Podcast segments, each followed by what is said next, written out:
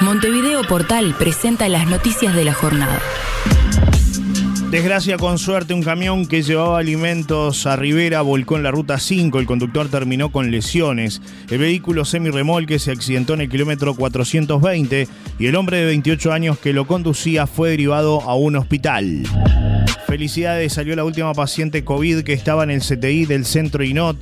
ACE no tiene más pacientes en cuidados intensivos debido a la enfermedad en Montevideo. En tanto, hay cinco en el interior del país. A la uruguaya se votó para la creación de la liga profesional. Para unos se aprobó y para otros no. Mientras los clubes que están a favor argumentan que son mayoría, los demás y la AUF aseguran que se necesita una mayoría especial. De todo tipo, organizaciones sociales uruguayas denunciaron al Estado y UPM ante la Corte Interamericana de Derechos Humanos de la OEA.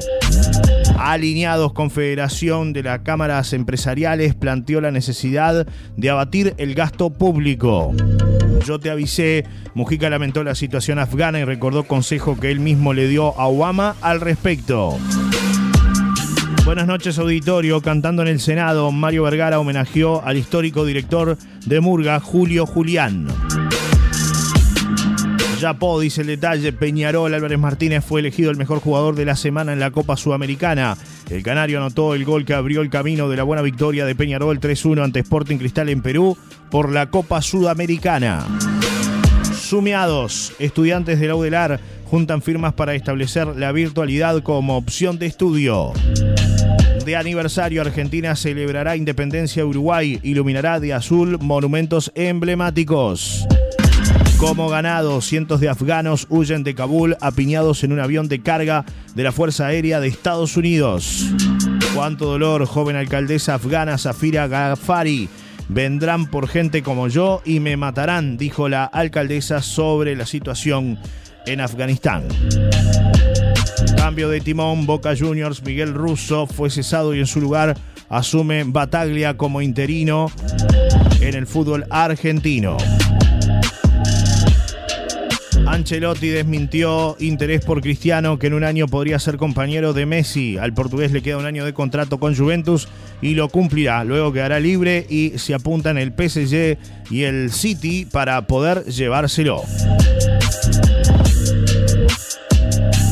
Con fecha, la NASA, anuncia, la NASA anuncia la fecha de lanzamiento de la cápsula de carga de SpaceX a la Estación Espacial Internacional. Estos son solo algunos de los temas que ustedes podrán encontrar en el día de hoy ingresando a Montevideo Portal. Estas fueron las noticias del día por Montevideo Portal. Por más información, léenos en montevideo.com.uy. Para todos, todo. Son imágenes de la primera misión de rescate de migrantes de la ONG italiana Rescue People. Desde el pasado viernes ha asistido a más de 160 personas que trataban de llegar a las costas europeas en embarcaciones precarias. Los rescates han tenido lugar en aguas del Mediterráneo central, no muy lejos de Malta, un país que se resiste a autorizar los desembarcos de migrantes rescatados. A bordo del barco humanitario hay ciudadanos de Guinea, de Túnez, de Costa de Marfil y de Camerún. 12 son menores de edad y entre ellos hay un bebé de nueve meses. Rescue People considera esta primera misión un regalo a la memoria del médico italiano Gino Estrada, quien falleció el pasado viernes. Fue el fundador de la organización Emergency, dedicada a construir hospitales en zonas de guerra. Su hija Cecilia es parte de la tripulación del Rescue, donde trabaja como cooperante.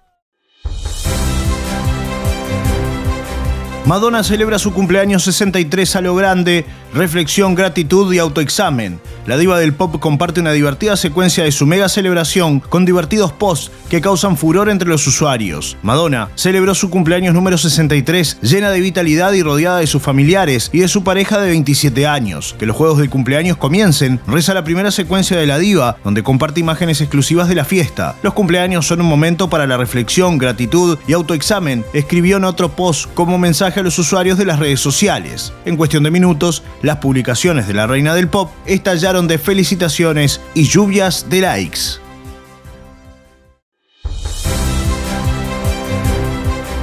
Rocha Fútbol Club, nuevo DT, una alta y entrenamiento aquí en La Paloma.